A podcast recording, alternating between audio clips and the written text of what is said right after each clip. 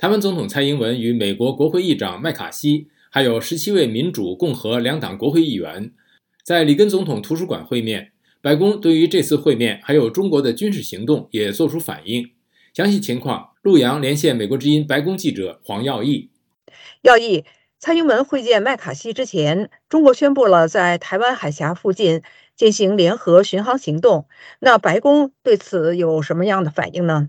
是的，白宫在参与会见麦卡锡之前呢，就已经多次的呼吁中国方面要克制啊，也不希望像是在去年呢，像这个前议长佩洛西前往台湾之后，中国啊有多天啊好几个星期的军演的情况发生。那么，对于这次中国呢宣布了在台湾海峡的这个中北部举办所谓的联合巡航的行动呢，呃，白宫国安会的战略沟通协调员约翰科比在星期三的国安会简报会上告诉记者说呢，美国是正在尽可能密切关注此事，同时呢也会确保。美国维持并且拥有必要的能力资源来维护印太地区的和平与稳定。那么同时呢，白宫发言人让皮埃尔也针对这个啊中国方面的一些的军事方面的行动呢，也发表了他的看法。我们来听一下他怎么说。嗯，We have said there is no reason for Beijing to turn. 我们已经说过，北京没有理由把这次过境变成反应过度的借口。我们对此非常清楚。台湾总统过境是美国长期传统的一部分。我们认为中国没有理由过度反应。那么在星期四的时候呢，国务院的副发言人帕特也再度强调，美国与其他国家在台湾海峡乃至于整个印太地区的和平稳定都有着共同的利益跟持久的利益，所以呢，也是敦促北京停止对台湾施加军事、外交以及经济压力。那也没有理由把像。这种蔡英文过境，这种符合美国长期政策的过境呢，当成其他不同的政策，或以此为借口而来反应过度。陆阳，那么比起去年这个前议长佩洛西访问台湾，那么这一次中国的行动算是比较克制的。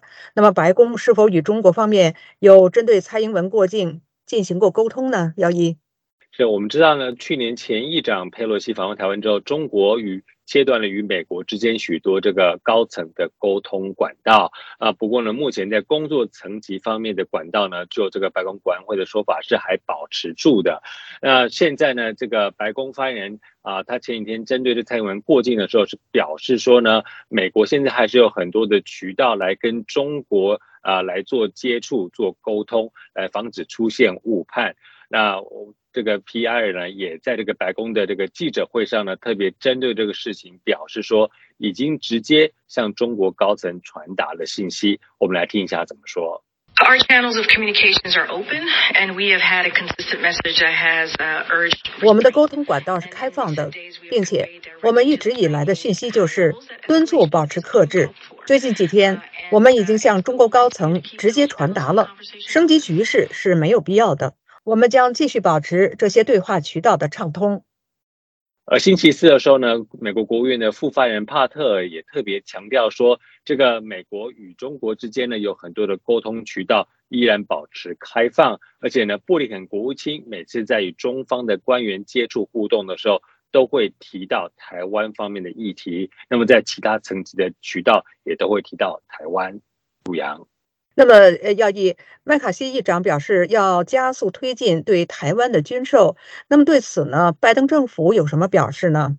是，其实，在之前呢，尤其是在呃过去的一年呢，由于这个乌克兰啊，美国对它的军事援助就已经有导致。对于台湾的一些的军售呢，会延迟交货。那么当时呢，白宫就已经回应过了，会试图第一个是说给乌克兰的这个军备呢，与跟与台湾的并不冲突。那么也也也会寻找不同的这个呃军售跟设备跟武器的这个呃制造的来源来提供给台湾。同时呢，也要重新审视啊这些武器的呃制造还有政策跟流程，希望能够加速。给台湾的这个军售的这个武器，那么在这个四月六号的时候呢，呃，美国国务院的副发言人帕特也特别讲了，他说呢，美国政府也正在积极的审查当前的政策与流程，来确保能够尽快推进军售，特别是针对台湾符合台湾关系法。他说，美国要因此向台湾来提供必要的国防物品以及服务，来实现并且维持足够的自卫能力。布华表示呢，目前具体的流程还不能够公布，但是呢，美国这个拜登政府已经在这个方面进行努力了。陆阳，谢谢陆阳与白宫记者黄瑶毅分享白宫对麦菜会及中国军事行动的反应。了解更多新闻内容，请登录美国之音 VOA Chinese 点 com。